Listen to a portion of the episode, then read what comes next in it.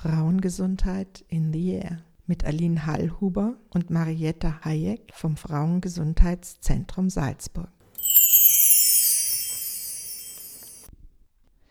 Heute in der Sendung Frauengesundheit in the Air haben wir uns entschieden, Informationen darüber zu geben, wie man in diesen schwierigen Zeiten die psychische Gesundheit aufrechterhalten kann.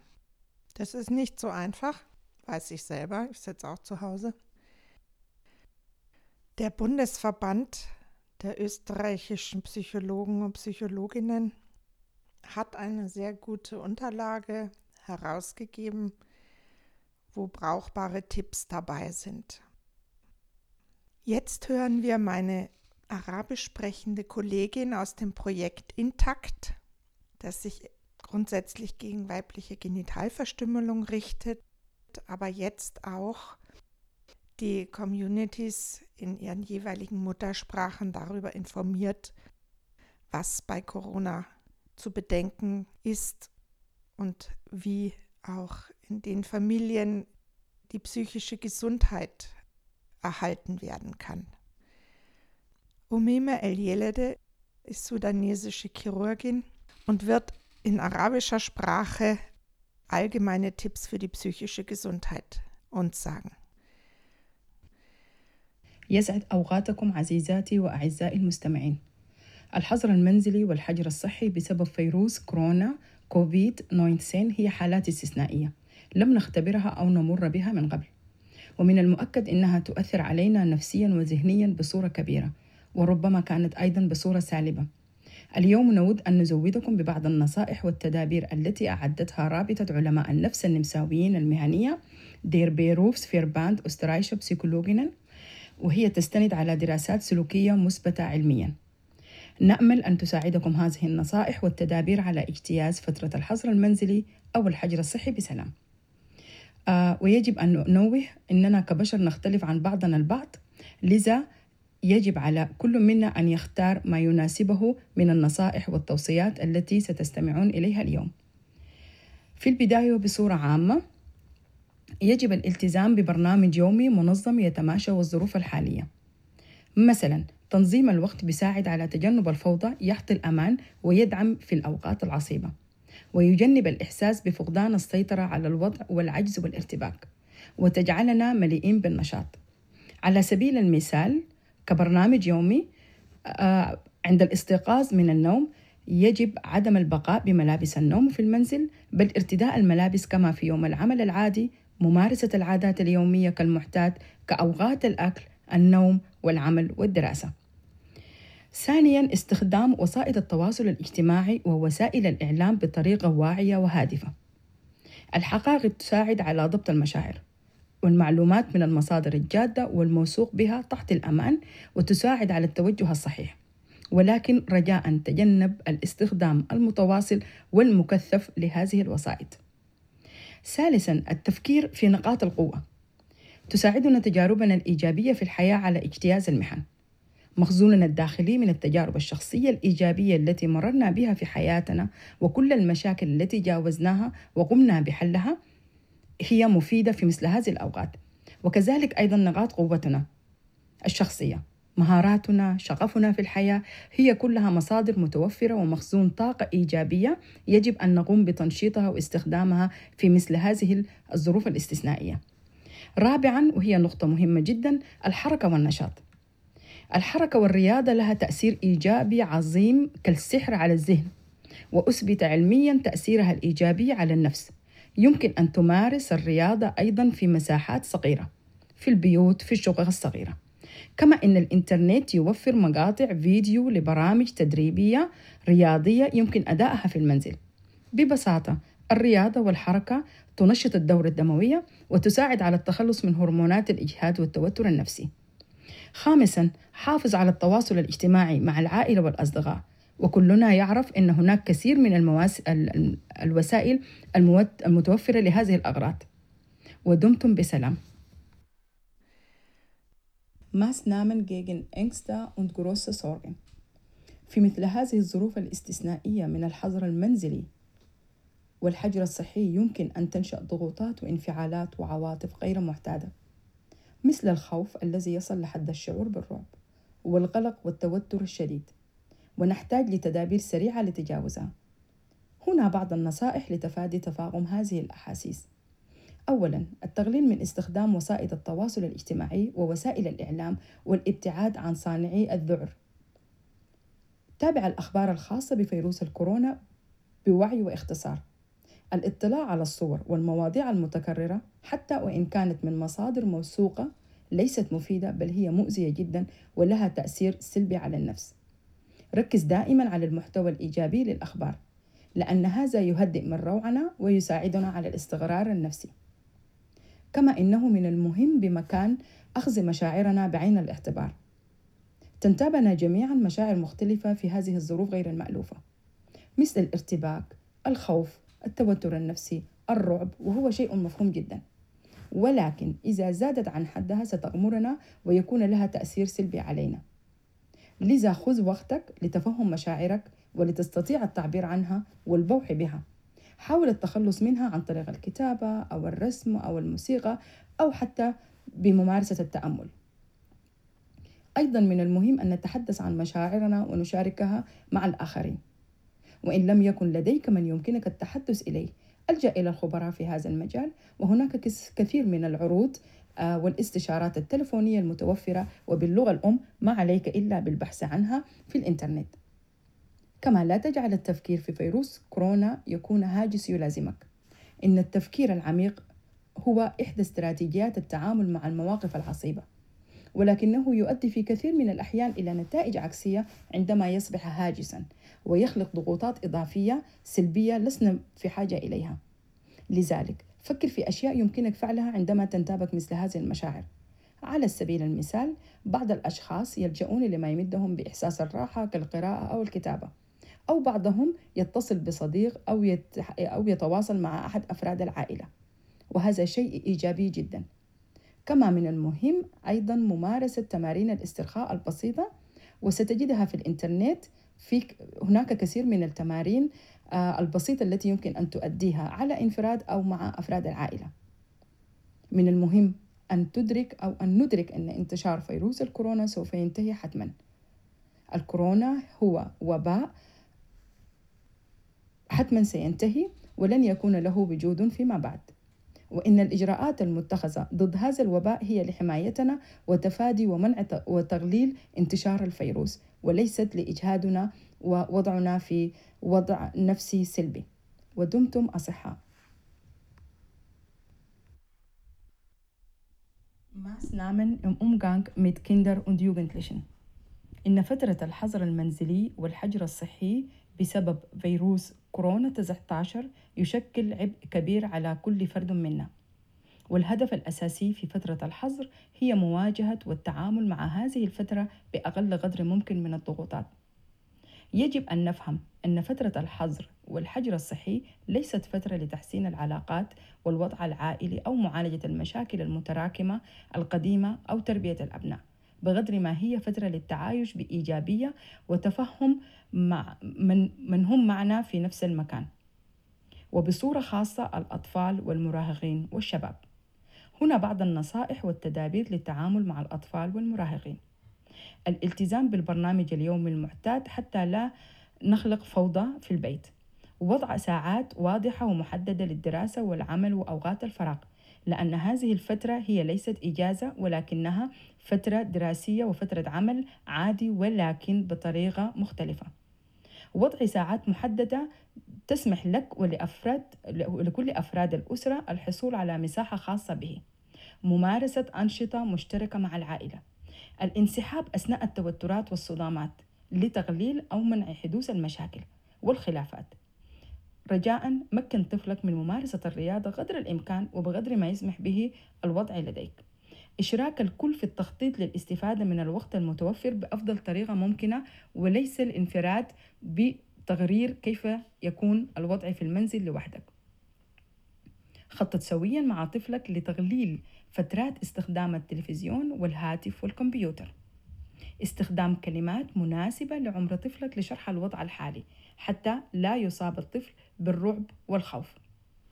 تقبل أطفالك عندما يصبحون ملحين وكثيرو الطلبات أكثر من المعتاد. وحاول تلبية هذه الاحتياجات بقدر الإمكان لأنهم يحتاجون في هذا الوقت تحديدا للشعور بالأمن والأمان. لا تتشدد وتغاضى قدر الإمكان عن تطبيق القوانين التربوية الكبيرة وتفادى العقوبات والتوبيخ. وحاول دعم أطفالك بشكل إيجابي من خلال الثناء عليهم ومدحهم لتحفيزهم على الالتزام بالسلوك المطلوب. ودمتم بصحة وخير.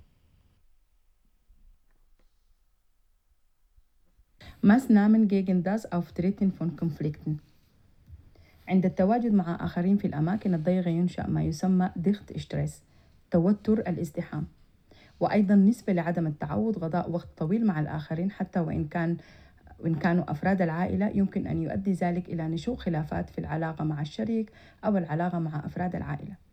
وكل هذا إن لم يحل في وقته يمكن أن يؤدي إلى العنف. يجب علينا وضع ساعات واضحة ليقضي كل منا وقت خاص به ولوحده بعيدا عن الآخرين حتى تخف الضغوطات السلبية. يجب السماح لكل فرد من أفراد العائلة بمساحة خصوصية يستطيع أن يمارس فيها هوايته أو وقته الخاص بمفرده. يجب أن نتحدث عن التصرفات المزعجة والمثيرة للغضب في وقتها قبل أن تتفاقم إلى ما يؤدي إلى العنف والخلافات.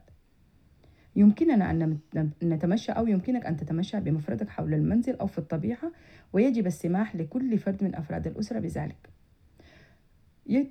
يمكننا أن نجتمع يوميا مع العائلة نكون فريق صغير لحل الأزمات أو مؤتمر صغير للسؤال عن حال واحتياجات كل فرد منا. يجب أن نكون مراعيين للآخرين لأن الظرف الحالي يمثل تحدي لجميع من بالمنزل. ودمتم بخير وعافية. Maßnahmen gegen Gewalt التواجد مع الآخرين في أماكن ضيقة وعدم إمكانية الحصول على الخصوصية يمكن أن يؤدي إلى الغضب والعدوانية. تصدى بوعي وفاعلية للتصعيد في مثل هذه المواقف. هنا بعض الخيارات التي يمكنك الاستفادة منها وتطبيقها كتدابير ضد العنف. في البداية يجب أن نعرف العنف ونعترف به شخصياً.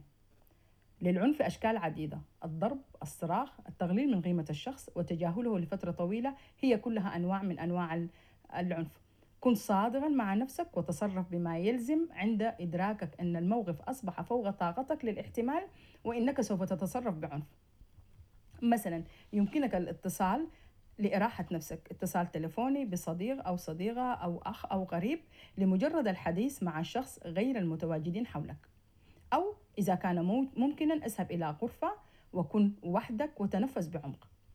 إذا لم تكن كل هذه التدابير كافية رجاء الاتصال بالرقم صفر واحد صفر خمسة أربعة ثمانية صفر صفر صفر.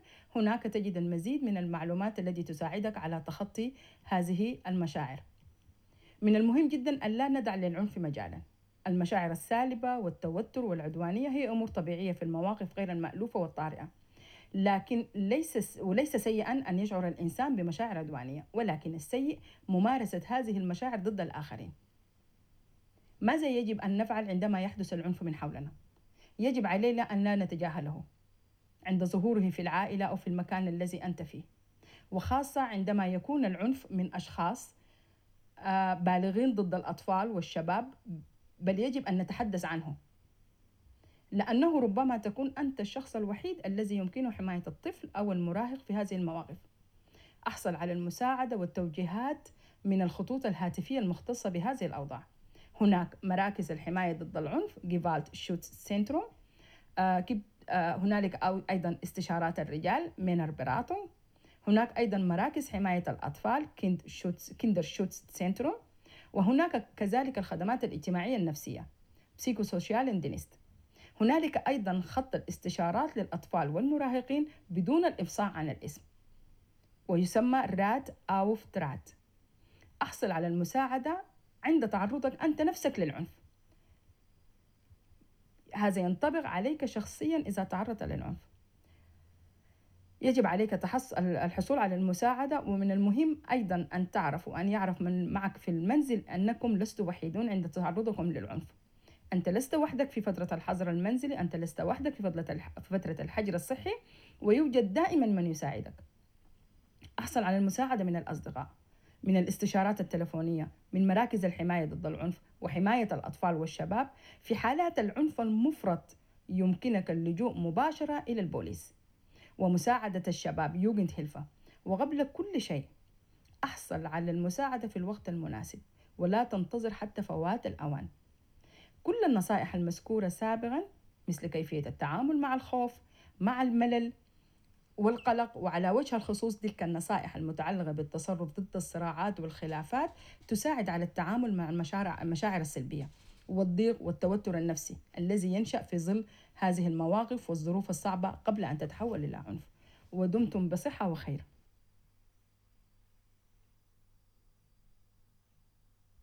أسنامن جيجن لانغ فايلا من المحتمل أن تجد نفسك بصورة مفاجئة مع وقت طويل من الفراغ لم تتعود عليه.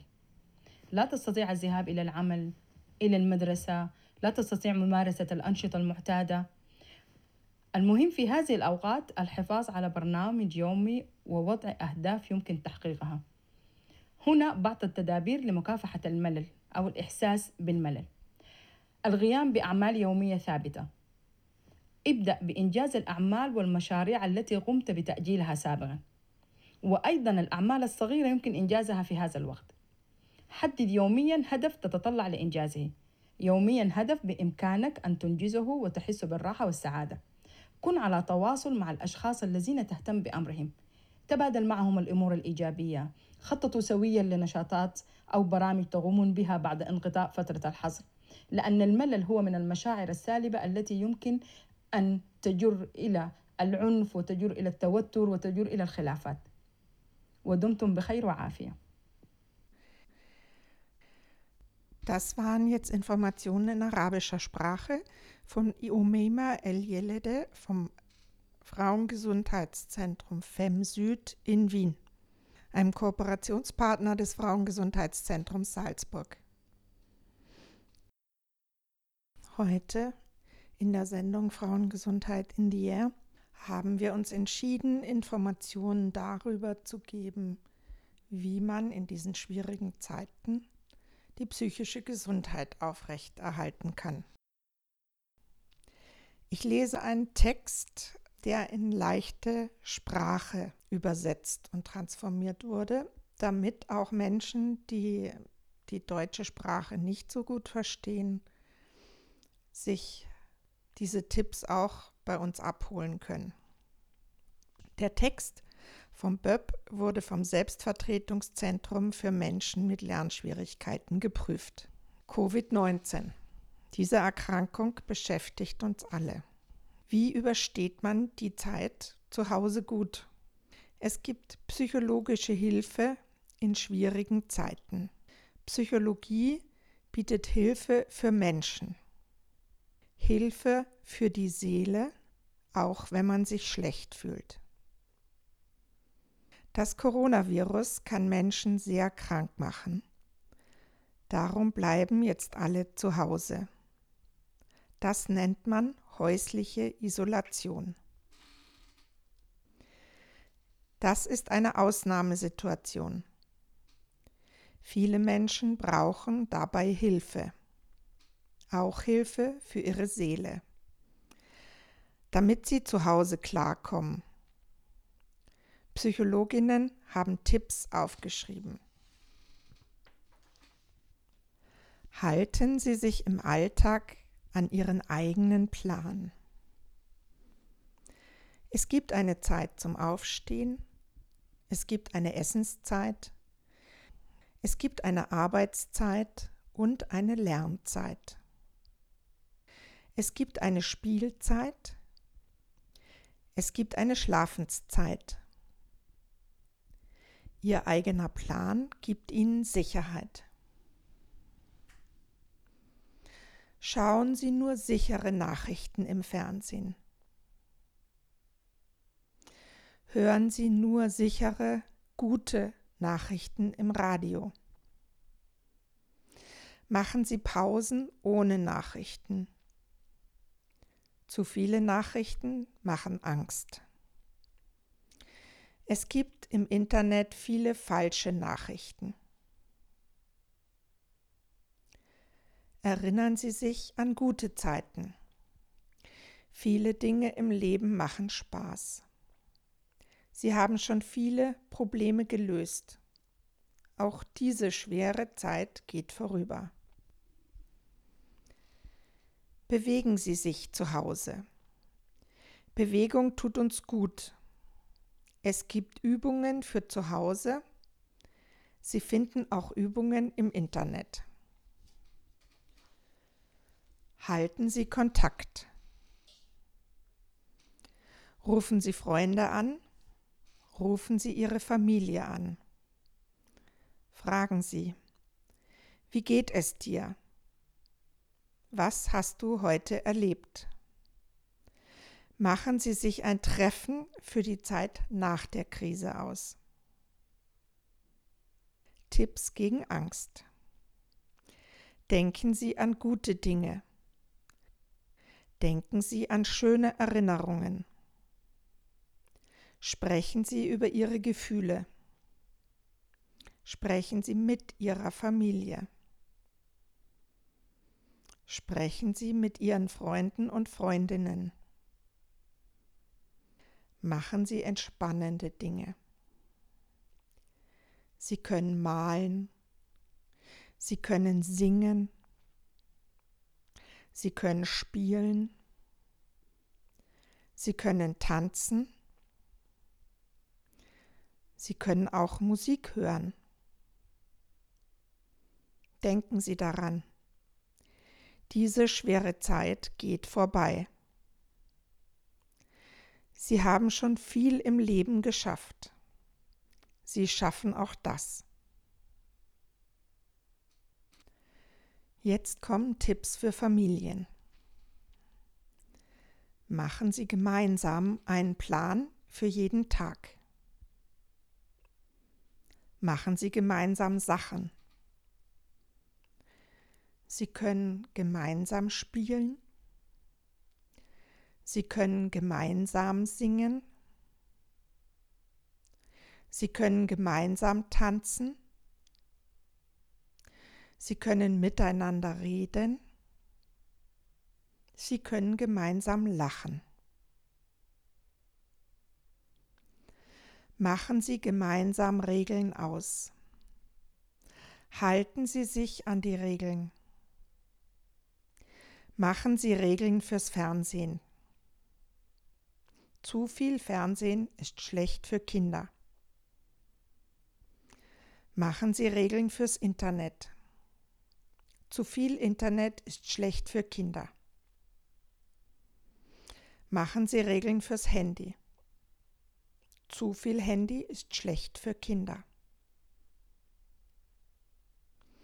Kinder haben Fragen. Erklären Sie Ihrem Kind die Fragen. Kinder wollen manchmal allein sein. Geben Sie Ihrem Kind Zeit für sich selbst. Kinder brauchen Elternliebe. Sagen Sie Ihrem Kind, dass Sie es lieben. Kinder brauchen Sicherheit. Erklären Sie Ihrem Kind, diese schwere Zeit geht vorbei. Zu Hause sind wir in Sicherheit. Wir schaffen das gemeinsam. Kinder brauchen Bewegung. Machen Sie gemeinsam Bewegung zu Hause. Kinder brauchen Lob. Erwachsene übrigens auch. Loben Sie Ihr Kind oft. Seien Sie nachsichtig mit Ihrem Kind. Ein paar Tipps gegen Streit. Jeder Mensch braucht Zeit für sich. Jeder Mensch braucht Platz für sich. Sprechen Sie über Ihren Ärger. Sprechen Sie über Ihre Wut Sprechen Sie über Probleme. Sprechen Sie mit Ihrer Familie. Sprechen Sie jeden Tag über Wünsche. Es ist für alle Familien schwierig. Seien Sie nachsichtig mit anderen. Holen Sie sich Hilfe, wenn es notwendig ist. Tipps gegen Langeweile. Nehmen Sie sich jeden Tag etwas vor. Sie können kleine Arbeiten machen. Planen Sie etwas Schönes für jeden Tag. Sie haben jetzt Zeit für besondere Arbeiten. Planen Sie ein schönes Erlebnis für die Zeit danach. Hilfe bei Gewalt. Gewalt hat viele Formen. Zum Beispiel schlagen, anschreien, beschimpfen. Erkennen Sie Gewalt, auch bei sich selbst. Seien Sie ehrlich, wenn Sie überfordert sind. Reden Sie darüber. Suchen Sie Abstand für sich. Holen Sie sich Hilfe. Es gibt eine Telefonnummer für Hilfe. Sie können die Psychologen und Psychologinnen anrufen. Telefonnummer vom BÖP 01 504 8000. BÖP ist der Berufsverband der Psychologen und Psychologinnen in Österreich. Rufen Sie bei großer Gewalt die Polizei. Telefonnummer der Polizei ist 133. Das Beratungsservice des Berufsverbandes österreichischer Psychologen und Psychologinnen hilft rasch und kompetent. Kompetent heißt, man kennt sich aus. Es gibt auch eine Homepage www.psychnet.at. Psychnet ist das Online-Informationssystem für psychologische Dienstleistungen des Berufsverbandes. Soweit der Text, der vom Selbstvertretungszentrum für Menschen mit Lernschwierigkeiten geprüft wurde. Und ich hoffe, dass die Darstellungen, Tipps und Hinweise gut verständlich für Sie sind. In jeder Hinsicht auch wenn Deutsch nicht ihre Muttersprache ist. Das Frauengesundheitszentrum bietet auch Beratungen an.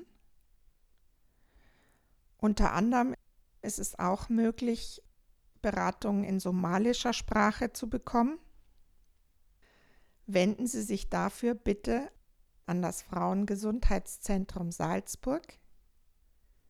Die Telefonnummer ist 0662 44 22 55. Wir hoffen damit ein Zusammenleben und den Erhalt ihrer psychischen Gesundheit vielleicht etwas leichter gemacht zu haben. Danke.